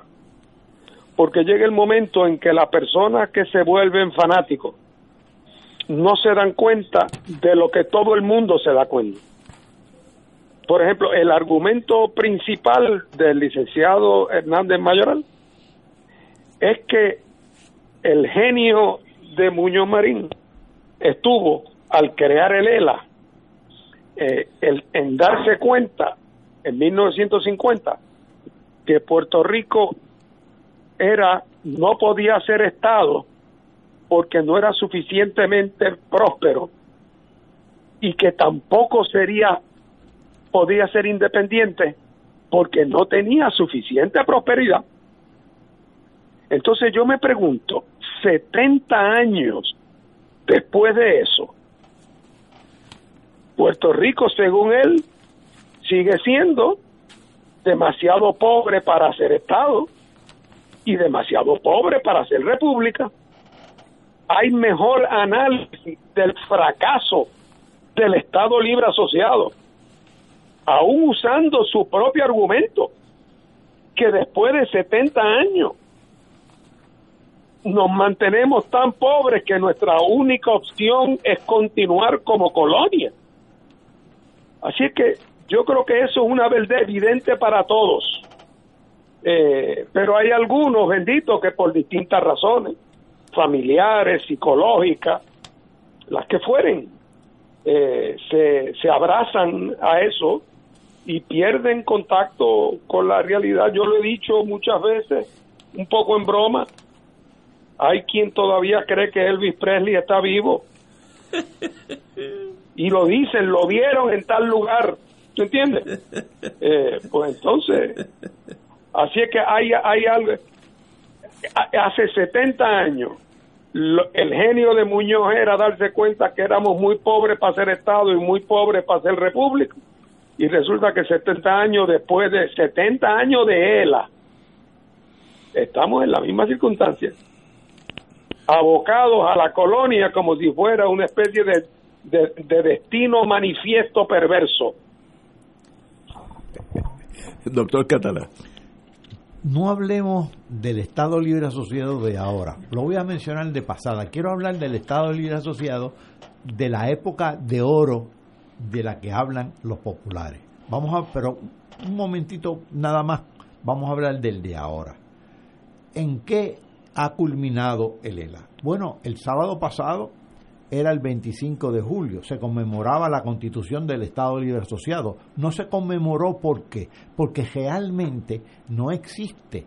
Ahora mismo tenemos una junta que gobierna Puerto Rico por encima de los legisladores electos y de la gobernadora. Tenemos una ley promesa montada en la cláusula territorial que le da poderes plenarios al, al Congreso. Así que, ¿de qué estamos hablando? Llevamos ya casi dos décadas de contracción económica, de falta de crecimiento, llevamos cerca de 50 años, desde la década del 70. Wow. ¿De qué estamos hablando? La gente emigrando, la deuda impagable. Pero hablemos de la del ELA de la década del 50, la época de oro de operación manos a la obra. Del 50 al 60 el Producto Bruto de Puerto Rico aumentó por un múltiplo de dos. La época de gran crecimiento. Dos, uno, dos. Por un múltiplo de dos. Crecía. Dos, dos. No es doce, dos. No, no, por un múltiplo de dos. Ok. Que es bastante, es duplicarse. Guay, está bien. Y el, la recaudación contributiva por un múltiplo análogo. ¿Sabe por cuánto aumentó la deuda? Por un múltiplo de cuatro. Ah. No es por casualidad que en el último cuatrienio de Muñoz Marín, que es del 60 al 64, una de sus gestiones fue aumentar el margen prestatario, o es que se nos olvidó eso. De la, en la década del 50 emigra prácticamente medio millón de puertorriqueños, cuando la población era de 2 millones, eso equivale al 25% de la población. Se creó una cultura de dependencia en el país. Esa es la gran el, gran legado de Lela. Y no estoy hablando de Lela de ahora, que está peor. Estoy hablando de Lela de la época de oro, Operación Manos a la Hora, del 50 al 60. Así que, ¿de qué estamos hablando? Estamos hablando de un país donde ha imperado el desempleo, la inmigración, la deuda, la dependencia, la degradación ambiental, inclusive la degradación psicológica de los puertorriqueños con esa cultura de dependencia. Ese es el ELA. ¿Cómo vamos a conmemorar la, su constitución el 25 de julio? Por cierto, uno de sus arquitectos, Trias Monge, escribió un libro que contradice esa columna. No sé cómo lo escribió porque era un arquitecto, fue uno de los, uno de los protagonistas, pero todos sabemos que don José Trias Monge tenía algo de, de. Jekyll y Mr. Hyde, pero escribió un, un libro extraordinario donde realmente detalla todo el proceso de creación de Lela, que es un proceso realmente, es una farsa, donde la soberanía quedaba donde siempre estuvo, en el Congreso. Dicho por los propios, por el propio Muñoz y por el propio Fernández en la, cuando se confrontan en el, en el Congreso, en el proceso de, para, la, para la legislación de la Ley 600. Así que realmente hemos vivido una farsa y las farsas terminan mal y estamos terminando muy mal. Tenemos que ir una pausa, amigos. Vamos a, la agenda inconclusa del verano del 2019. ¿Hay agenda inconclusa o ya pasó esa manifestación de pueblo? Ahí hay varias vertientes. Vamos a una pausa. Fuego Cruzado está contigo en todo Puerto Rico. Restaurante y Marisquería Reina del Mar anuncia que ya estamos abiertos y funcionando bajo las medidas de higiene y seguridad establecidas por el gobierno. Hemos rediseñado nuestro amplio salón, cumpliendo con el distanciamiento social. Continuamos con el Festival de Pescado y un variado menú de carnes exóticas y mariscos. Nuestros platos están confeccionados con ingredientes frescos para realzar el sabor gourmet internacional con un toquecito criollo. Además de un menú de especiales diarios para llevar, incluimos la rica paella por 14.95 serenata de bacalao y cabrito guisado deshuesado. Llama ahora y ordena 754-9933. Restaurante y marisquería Reina del Mar. Ambiente elegante con atenciones de primera. Frente al Centro Judicial y Estación Piñero del tren en Atorrey. 754-9933.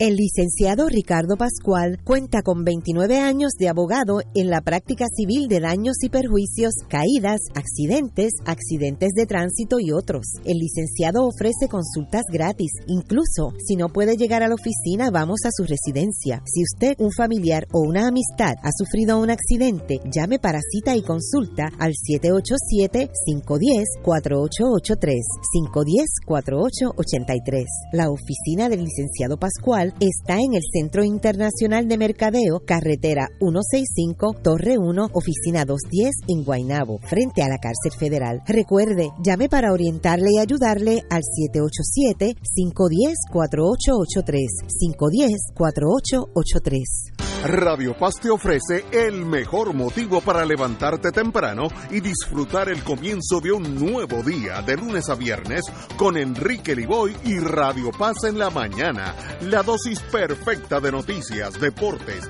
y éxitos musicales de todos los tiempos, humor y curiosidades, calendario de actividades y tus peticiones musicales por el 787-300-4982. Conéctate con el 810 AM de lunes a viernes con Enrique Liboy y Radio Paz en la mañana. El Consejo de Acción Social Arquidiocesano, CASA, presenta su programa radial Casa de Todos, difundiendo el mensaje de la doctrina social de la Iglesia cada martes de 2 a 3 de la tarde por Radio Paz 810 AM.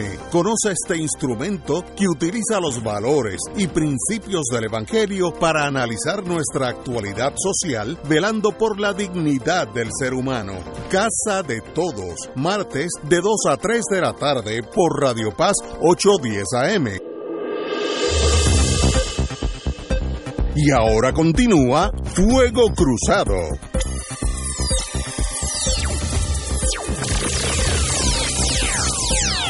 Bueno, amigos y amigas, vamos a algo que todavía está en la agenda, si es que está en la agenda. Como todos sabemos, el verano del 2019 fue convulso eh, en Puerto Rico, tanto así que un gobernador que nunca debió haber llegado, pues tuvo que coger el monte e irse de Puerto Rico, literalmente eh, sucumbió él y su, su camarilla de brothers, como decían ellos mismos, y sencillamente comenzamos un nuevo sendero. Y yo creo que lo importante ahí fue que el pueblo se dio cuenta, yo creo que todos nos dimos cuenta del poder que tiene ese pueblo cuando por alguna razón se indigna a tal grado que estalla en manifestaciones. No llegó a manifestaciones violentas porque el gobernador se fue antes, porque iban por ese camino. Eso me lo dijo a mí uno de los altos oficiales de la policía que tenían encubiertos en ese montón de gente. Dicen, mira, esto se está poniendo que va a tener, vamos a tener que matar gente. Entonces, imagínate, eso fue lo que hizo que el gobernador recapacitara y su esposa que también deseaba quedarse en, la fortaleza. Pero ya pasó. Aquella juventud y aquella manifestación que yo vi de 600 mil personas caminando con eh, el, brío de la juventud, que no hay, no hay tanques ni, ni murallas que puedan aguantar ese pueblo. Eh, yo lo vi y terminó en el derrocando el gobierno de Rosello. Ahora la pregunta es, ¿valió la pena yo creo que sí, en el momento específico, o eh, tiene algún otro significado, ahí donde yo pues tengo mis dudas, pero como tenemos aquí un experto en ese mundo que ha estado en muchas más marchas que yo, Fernando Martín, ¿valió la pena? ¿Nos dirige algo a un nuevo sendero o ya eso pasó? Bueno, lo primero es lo siguiente, es más fácil eh, que la gente se una poniéndose de acuerdo sobre algo que no quiero. Que ese mismo grupo de personas ponerse de acuerdo sobre lo que quiere. Veo. Y en un momento dado, la, el sentido de ofensa, eh, casi a nivel de sensibilidad moral de la población puertorriqueña, al revelarse la verdadera naturaleza de los caracteres y las personalidades que estaban a cargo del gobierno, la reacción fue tan visceral y tan unánime, porque digo, cuando digo unánime quiero decir muy amplia, incluía a muchos que eran estadistas, eh, que ese, eh, que de momento hubo una coincidencia en términos de que eso era inaceptable. Y yo creo que eso movió a la gente eh, a tomarse la iniciativa de la acción cívica. Eh, y es extraordinario que en un momento dado, en un país normalmente muy comodón, la población tomara la iniciativa cívica que tomó, porque es una muestra de que si las circunstancias son propicias, esa movilización es posible. Ahora, la pregunta es, esa misma movilización y esa misma unión de propósito que se puede lograr para decir tal cosa es intolerable, cuando, cuando en efecto es una cosa eh, dramáticamente chocante, como lo fue aquellas revelaciones si es posible que esa gente, ese grupo, esa masa, se ponga igualmente de acuerdo sobre un curso de acción para el futuro, eh, donde ya entran otros matices, otros prejuicios, otras valoraciones, otras rivalidades. Eh, y entonces, pues, pues lo que nos muestra el transcurso del tiempo entre el verano pasado y hoy es que tratar de lograr esa unidad de propósito de cara al futuro es enormemente difícil. En Puerto Rico y en otras partes del mundo también. Pero además, tenemos la suerte de que aunque el nuevo día no va a poder vender periódicos con su encuesta, el pueblo de Puerto Rico va a tener la oportunidad cuando llegue el día apropiado de noviembre de hacer una expresión que nos va a decir mucho a todos nosotros sobre si ese episodio del verano del 19 representaba el que empezaba el país a encaminarse a un nuevo esquema de valores políticos. Porque si el resultado tiende a ser uno similar a los tradicionales, pues habrá que pensar que lo del 19 fue una especie de tormenta perfecta, que qué bueno que se dio, pero que no representó una transformación cualitativa de las actitudes de la sociedad en general. Eh, y lo bueno otra vez es que cuando llegue noviembre, el país se le va a ofrecer un examen y el país va a contestar ese examen y nosotros, todo el país, tendremos oportunidad de examinarlo y de derivar eh, las lecciones que correspondan. Buen punto, buen, análisis. Eh, Catalán. Sí, yo tiendo a coincidir con lo que plantea Fernando. En el, en el verano del 2019 no había, nunca hubo un proyecto político que no fuera el rechazo moral a la administración y particularmente a la, al, gobernador eh, Rosselló por el famoso chat y por la insensibilidad congelación a los cadáveres de, de, forense y demás y demás. Increíble. Pero no había proyecto político y algunos han dicho, con, quizás con muchísima razón, que precisamente se logró eh, coagular una masa tan inmensa, sobre todo de jóvenes, pero no exclusivamente, porque no había proyecto político de futuro absolutamente ninguno. De hecho, los mensajes eran mensajes eh, vacíos que no, no decían otra cosa que eh, expresar el rechazo, eh, a veces con palabras altisonantes, ¿verdad? que no puedo repetir por el micrófono, que expresar el rechazo a la inmoralidad manifiesta que resumía aquel chat famoso o infame. Así que realmente eh, se destacaron algunos puntos. Eh, a mí me parece que me, a mí me pareció elocuente que una de las quejas del rey Charlie era que estaban todavía los toldos azules de FEMA en, gran parte de las localidades que él visitaba. Eh, recuerden que él visitaba también los, los, los residenciales públicos y que los fondos federales no llegaban que se, los estaban o robando o estaban siendo ineficientes con ellos.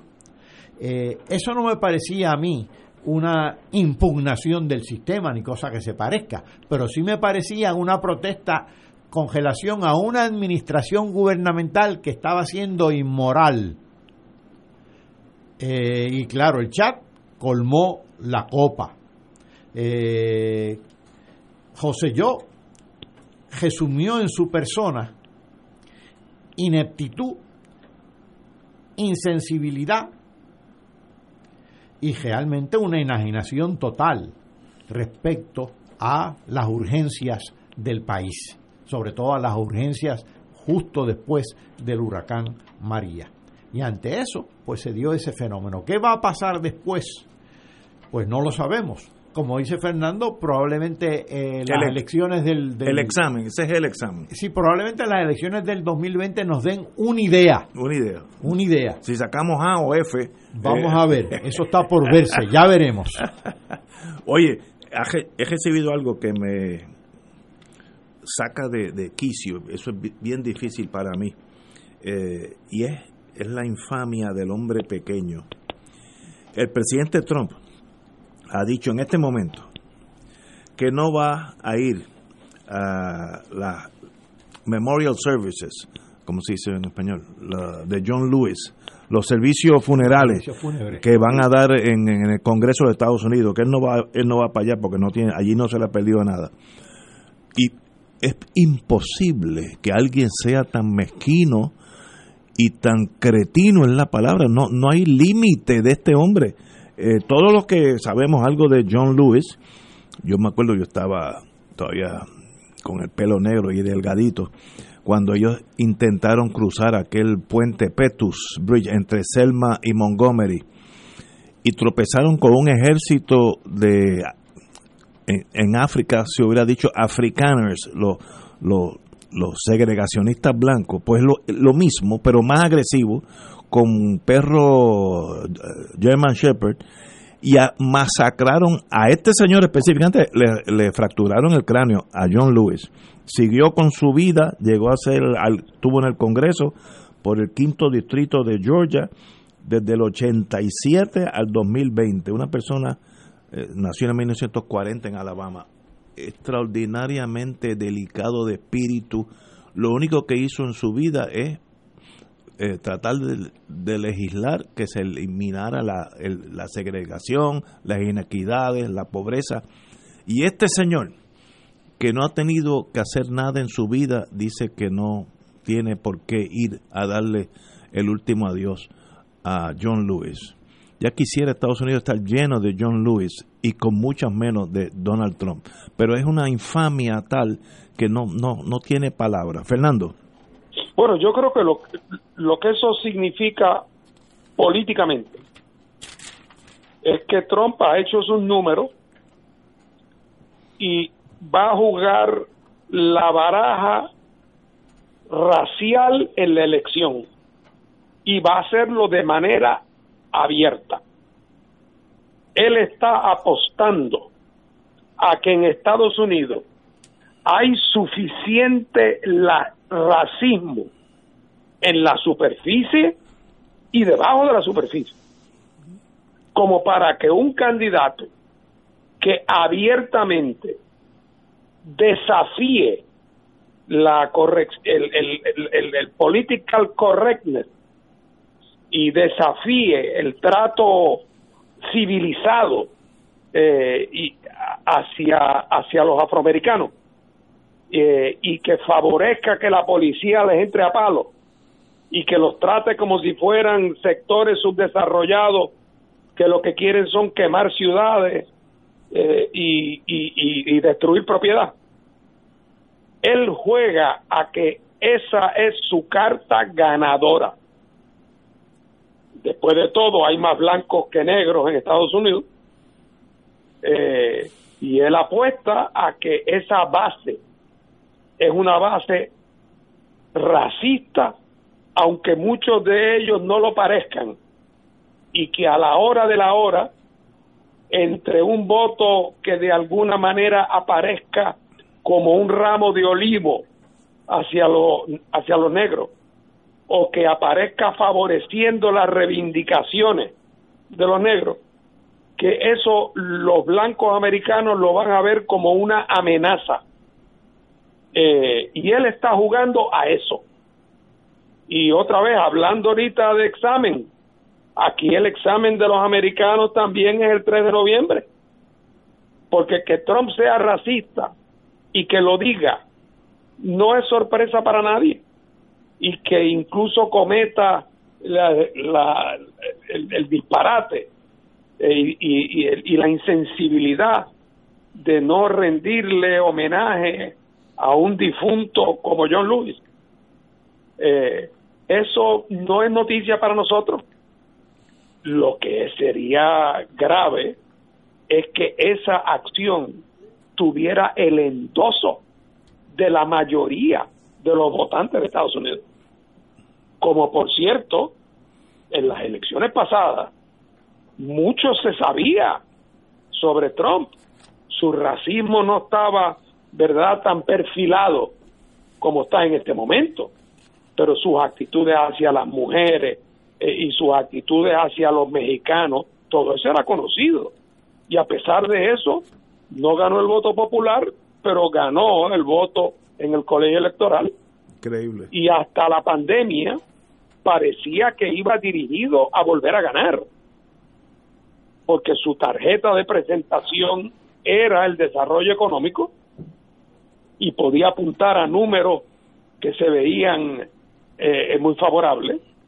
Eh, y además podía apelar al nacionalismo xenofóbico y racista de muchos americanos.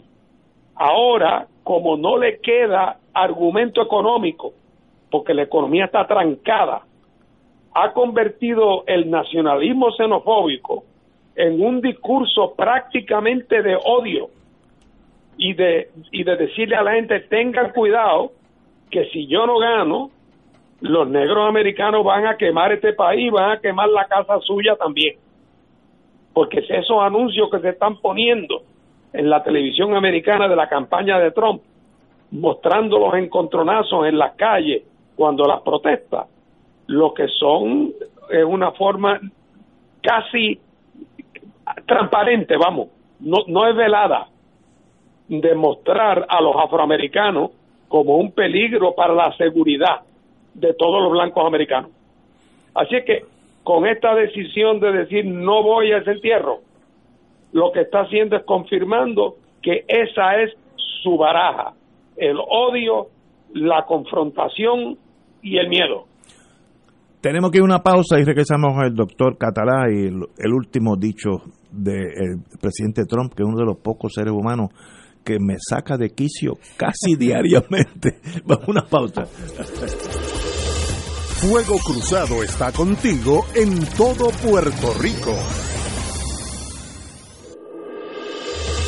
Fuego Cruzado, el programa de más credibilidad en la radio puertorriqueña, es ahora la tribuna abierta de análisis noticioso, con diversas perspectivas que exploran el trasfondo de lo que acontece a diario y cómo nos afecta. Escucha Ignacio Rivera y sus panelistas invitados de lunes a viernes en Fuego Cruzado en transmisión diferida a las 10 de la noche por Oro 92.5 FM.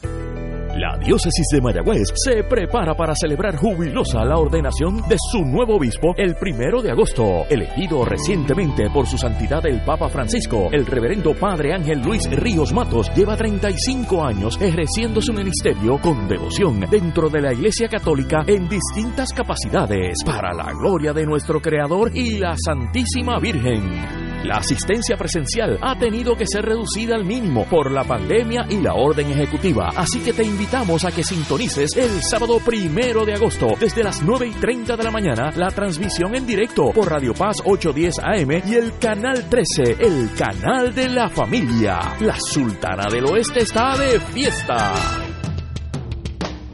Todos los jueves Radio Paz y la Administración del Seguro Social te ofrecen un espacio informativo para orientarte y aclarar tus dudas sobre los derechos, requisitos y obligaciones para poder disfrutar de sus beneficios. Plantea tus preguntas por el 787-300-4982 y conoce antes que nadie los detalles concernientes a cambios y nuevas regulaciones, escuchando todo sobre Seguro Social con Víctor Rodríguez los jueves de 2 a 3 de la tarde por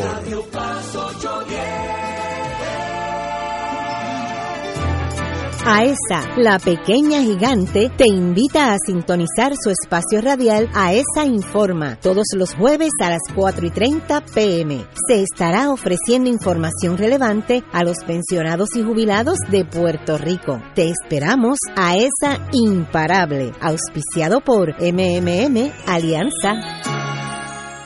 En Radio Paz 810 AM agradecemos las contribuciones de nuestros oyentes recibidas a través de ATH Móvil durante esta larga cuarentena, que nos ha permitido mantenernos en el aire a pesar de la difícil situación económica que nos ha golpeado duramente. Permanecemos a flote, pero cada vez es más cuesta arriba la misión de seguir operando este ministerio radial al servicio de nuestros hermanos en la fe y nuestra iglesia. Ahora más que nunca necesitamos de tu solidaridad. Entrando a la aplicación ATH ATH móvil de la siguiente manera. Paso número 1, marca Pay Business. Paso 2, busca Radio Paz 810. Número 3, escribe la cantidad del donativo. Y número 4, presiona enviar. Muchas gracias por tu ayuda y mil bendiciones ahora y siempre.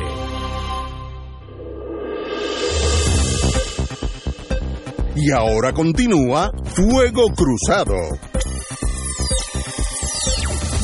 Doctor Catalán, hicimos mención a lo que acaba de decir el señor eh, presidente de los Estados Unidos, que no va a ir a las ceremonias que están haciéndole al gran hombre norteamericano John Lewis. Bueno, la familia de John Lewis debe sentirse agradecida, feliz en este caso, de que este señor, Donald Trump, el presidente de Estados Unidos, no vaya al funeral. Ahora, lo que uno se pregunta es, ¿cómo este Donald Trump, este machista, patán, racista, estuche de prejuicios, tiene todavía apoyo en el electorado norteamericano. Hay muchas razones, Fernando estaba explicando unas. Yo les voy a dar una que realmente me pone los pelos de punta porque también eh, hay que ver quiénes son los contrincantes demócratas. Eh, desde hace años, y sobre todo en el año 2019, se ha estado cuajando un proyecto en el Senado de Estados Unidos, eh, un proyecto bipartita, para ponerle restricciones a la farmacéutica, sobre todo para que sean transparentes y no tengan precios exorbitantes, eh, supuestamente porque desarrollan unas medicinas con grandes gastos en investigación y desarrollo, y se ha probado que esa investigación y desarrollo realmente no es tal. Eh, que no invierten tanto en investigación y desarrollo, que están invirtiendo más en la bolsa de valores, comprando sus propias acciones para valorizar esas acciones, este, que no toman en cuenta el hecho de que el gobierno federal invierte muchísimo en la investigación y desarrollo de esas farmacéuticas, es decir, la subsidia esas investigaciones. Y por lo tanto, el, la Comisión de Finanzas del Senado presidida por un republicano, naturalmente, porque tiene la mayoría, Chuck Grassley, eh, en conjunción, en, sociedad con, los demócratas, en este caso con Ron Wyden, un demócrata conocido aquí en Puerto Rico, un senador demócrata, eh, han presentado un proyecto, o estaban cuajando un proyecto. El presidente Trump, en enero, en su mensaje sobre el estado del país, dijo que si se aprobaba ese proyecto bipartita, él firmaba el proyecto. Probablemente lo único bueno que dijo en ese mensaje. Pero ¿qué ha pasado de allá para acá? Y estoy básicamente eh, fundamentándome, citando de un artículo que apareció en la revista Business Week. Pues han pasado tres cosas. La pandemia, la crisis económica asociada a la pandemia y la crisis racial asociada al, al, asesinato de Floyd. De, Floyd. ¿Y qué han hecho entonces las farmacéuticas? Pues han estado bien activas tratando de realzar su imagen, sobre todo eh, porque son las que van a realizar la investigación o han estado realizando la investigación para las vacunas para combatir eh, el COVID-19, el coronavirus. Entonces comentan algunos en, la, la política norteamericana que estas farmacéuticas, estas grandes, estos grandes emporios farmacéuticos, que valían menos que un asesino en serie hace seis meses atrás, ahora son los héroes de la película. Y me llama la atención que las farmacéuticas han montado todo un operativo de cabildeo para sepultar ese proyecto que estaban presentando, ese proyecto bipartita que se estaba cuajando en el Senado. Y me llama la atención también que están financiando gran parte de la campaña de Biden. Pero peor todavía, peor todavía, ese cabildeo tenían que organizarlo. Y tienen una organización que es multimillonaria, y estaban buscando un eh, directivo, un director, un Chief Executive Officer para esa campaña de cabildeo, para esa organización de cabildeo. Y encontraron a una señora que se llama Michelle McMurray, una buena señora de muy gran de una gran reputación, es doctora en medicina y también tiene un PhD, creo que en química venía, había trabajado en el US Food and Drug Administration, es decir, en el gobierno federal. También había, había trabajado en la farmacéutica Johnson Johnson. Y una de sus consignas de, esa señora era que la justicia social moderna significaba acceso a la medicina. Y cuando la abordaron para contratarla para que dirigiera el esfuerzo de cabildeo, dijo inicialmente que no. Pero luego la convencieron. Insistieron tanto porque para ellos era imperativo que fuera esta señora, esta en particular, hasta que ella pues accedió por las razones que fuera, no sé qué le ofrecerían. Y ahora ella opina que, bueno, ante las nuevas circunstancias, pues realmente el control de precios o la transparencia en precios, pues no debe ser urgente, que ese proyecto se debe posponer y todas esas cosas. Ha cambiado de opinión. Pero me llama la atención que el reportaje no dice nada, pero aparece una gran fotografía de ella, que es una especie de editorial. Esta señora es afroamericana. Es decir, las farmacéuticas están aprovechando también la lucha racial a su favor. Y en este caso, curiosamente, Trump está en el, yo creo que accidentalmente, en, en el lugar acertado, no en el lugar equivocado. Pero con toda esa cuajadera de racismo que hay en Estados Unidos. Por un lado están las farmacéuticas usándolo, por otro, está, por, por, otro lado está Trump, por otro lado están demócratas. Realmente lo que hay es un berenjenal montado en causas no muy aleccionadoras que digamos. Ay Dios, de verdad que pensar que Trump pudiese ganar las elecciones es como condenar a Estados Unidos a lo que era Sudáfrica antes, bajo el apartheid. Eh, por ahí iríamos a una, una nación dividida en razas físicamente. Yo sé que estoy exagerando, pero es que eh, eh, si fuera poder, lo hacía. Así que tal vez la Constitución y los tribunales sean lo único que lo aguantan. Tenemos que ir a una pausa, amigo. Damos una pausa.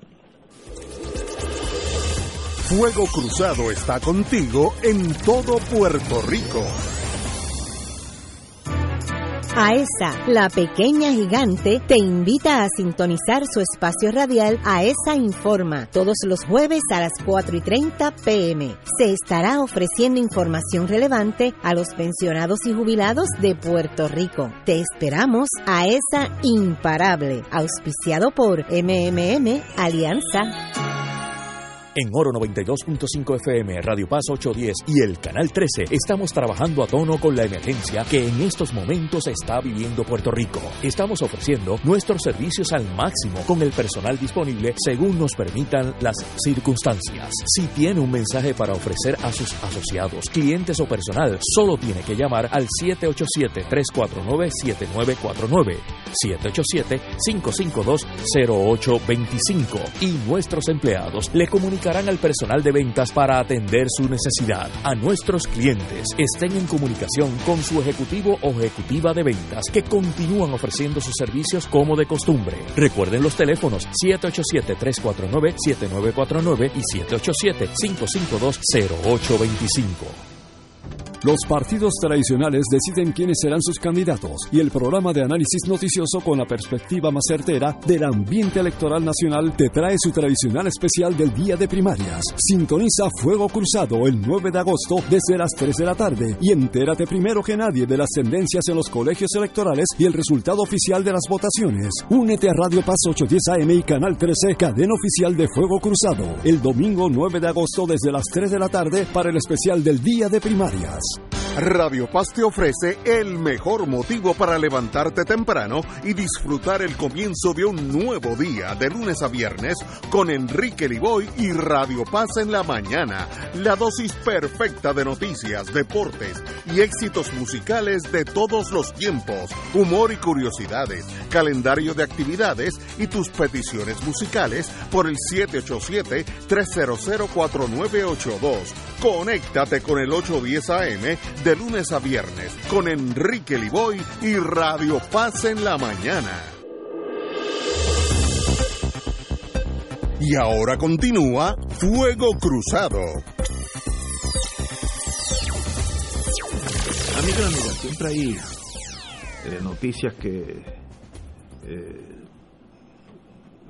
dan mucho dolor. En la Guardia Costanera, en el día de ayer, eh, rescató un ser humano que venía de Santo Domingo, pero el, este jovencito que estuvo en la, eh, horas a la deriva, literalmente, un milagro que no se ahogó, dijo que con él iban otras 19 personas y obviamente la Guardia Costanera dio por vencido en el, en el fin de semana la búsqueda porque ya pues no hay que buscar nada, se ahogaron 19 seres humanos que venían para acá. Eh, entre Santo Domingo y Puerto Rico hay una corriente hacia el sur, hacia Venezuela, igual que entre Puerto Rico y Vieques, una corriente fuerte hacia el sur. Por tanto, si tú se te vira el bote, la Guardia Costanera tiene que ir casi 5 millas por hora este, hacia el sur y, un mar tan y tan grande que sencillamente, pues, eh, desgraciadamente murieron estos, estos hermanos dominicanos. En, Santo, en los dominicanos aquí tienen un dicho que está lleno de, de la tragedia del emigrante. Cuando le dicen, oye, y, y fulanito, la contestación es no llegó. Cuando eh, eso en puertorriqueño no existe. Cuando dicen no llegó, nadie más toca el tema, porque quiere decir que se ahogó.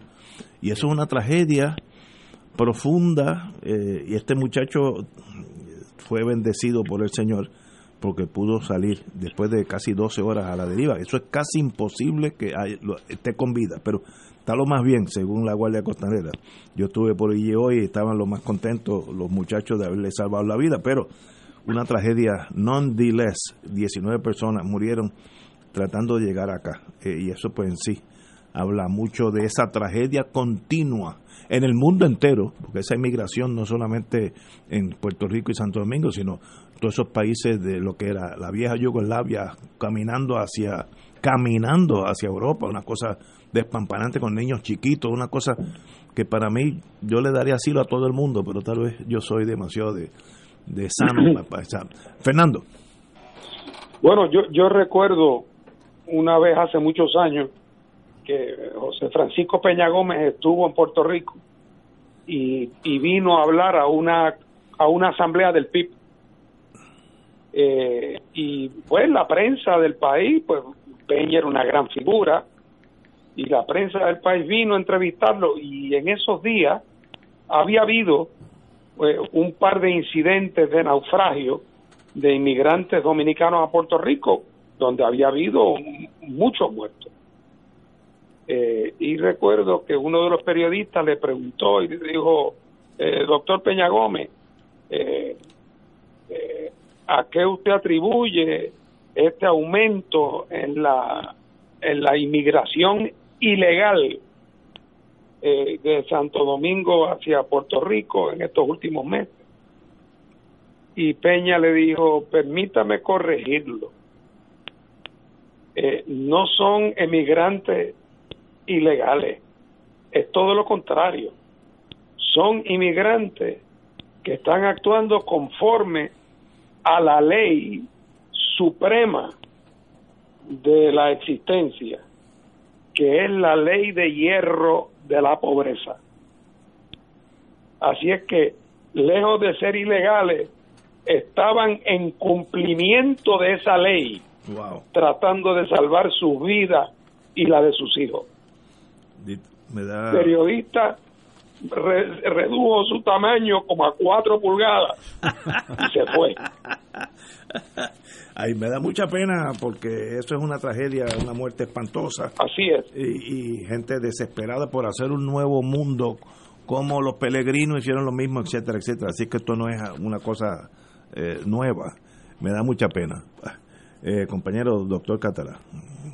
Bueno, eh, ciertamente lo de los dominicanos y lo de los inmigrantes en esas condiciones siempre es una tragedia, pero como estamos a punto de concluir y Fernando tuvo un turno sobre Trump y yo también y tú también, creo que podemos concluir que eh, ciertamente yo espero que no tenga que venir, pero creo que Trump a nuestro sepelio, a ninguno de los tres sepelios vendría, ¿sabes?